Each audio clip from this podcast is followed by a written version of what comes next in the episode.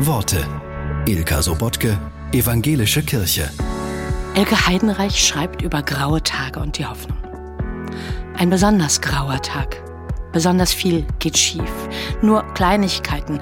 Aber es sind ja nicht die ganz großen Katastrophen, woran wir zerbrechen. Es sind die Kleinigkeiten. Aus den ganz großen Katastrophen erwächst uns Kraft. Wir halten durch, sind tapfer, wie wir es immer gelernt haben. Aber diese grauen türkischen Tage, voller kleiner Enttäuschungen und Niederlagen, die zersetzen uns. Gefühle von Verlust, Trauer, Schwäche. Der Rhein ist in der Nähe.